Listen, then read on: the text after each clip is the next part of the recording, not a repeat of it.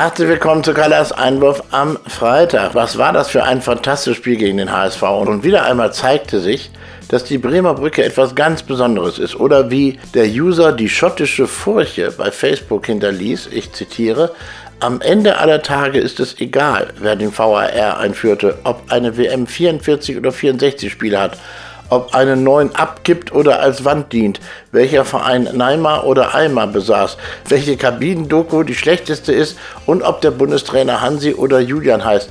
Am Ende geht es für Menschen, die Fußball wegen seiner selbst besuchen, nur darum, nach fünf Tagen an der Schippe in ein altes Haus wie die Bremer Brücke zu pilgern und einen mittelprächtigen Verteidiger in der Nachspielzeit für einen Ball übers Tribünendach wie Gott zu feiern. So ist es. Nur haben wir keine mittelmäßigen Verteidiger mehr, wir haben nur noch gute. Das so als kleine Korrektur. Aber das macht ja nichts. Wir freuen uns auf Sonntag. Fertig und aus.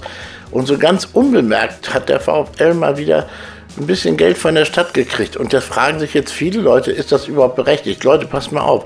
Wenn ein Julian Nagelsmann 400.000 Euro im Monat verdient, dafür, dass er nun keine Freizeit mehr hat, der arme Kerl, und nun für 400.000 Euro im Monat die Nationalmannschaft trainieren muss. Also ich würde es übrigens für 4.000 machen, sogar vielleicht für 400. Und ich habe keine künstlichen Vereine wie Leipzig oder Hoffenheim trainiert. Ich bin sauber. Kommen wir aber nochmal zu der eine Million, die der VfL gekriegt hat von der Stadt Osnabrück. Osnabrück. Ist das nun gerechtfertigt, fragen sich einige Leute. Nun, der kulturaffine Bürger fragt sich jeder lieber nicht, welche staatlich subventionierten Vergünstigungen er beispielsweise mit dem Besuch des Osnabrücker Spartentheaters erhält. Ein Ehepaar, das nur zweimal im Monat ins Theater geht, kassiert nämlich fast auf den Cent genau den gleichen staatlichen Zuschuss wie ein Grundsicherungsempfänger, da jeder Platz im Theater mit etwa 100 Euro pro Vorstellung bezuschusst wird. Ein Unterschied gibt es schon, denn irgendein verbeamteter Zyniker hat mal berechnet, dass einem Grundsicherungsempfänger für die Teilnahme am kulturellen Leben pro Monat etwa 2 Euro reichen müssen gehört? 2 Euro. Und genau das sollte das bezuschusste Wohlstandspublikum des Theaters zukünftig bedenken, bevor es sich abfällig über Grundsicherungsempfängerinnen äußert.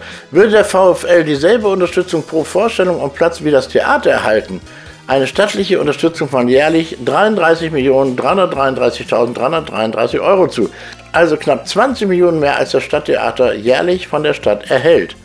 Es geht nicht darum, das Theater gegen den VfL auszuspielen, sondern allein darum, dass im Schinkel das größte Theater Osnabrück steht. Das im Verhältnis zu seinem Fassungsvermögen im Grunde nur minimal bezuschusst wird. Das musste mal raus. Und nun wünsche ich mir gegen die Insolvenzverschlepper aus Kaiserslautern einen glatten, ruhigen Sieg. Ich würde ja mal so mich freuen, wenn man mal so mit 2, 3, 0 irgendwann führt und ach, oder auch nicht. Die Spannung muss ja auch sein. Und nach einem triumphalen Drei-Punkte-Gewinn gegen Kaiserslautern hören wir uns dann hier wieder am Montag. Tschüss Leute, schönes Wochenende.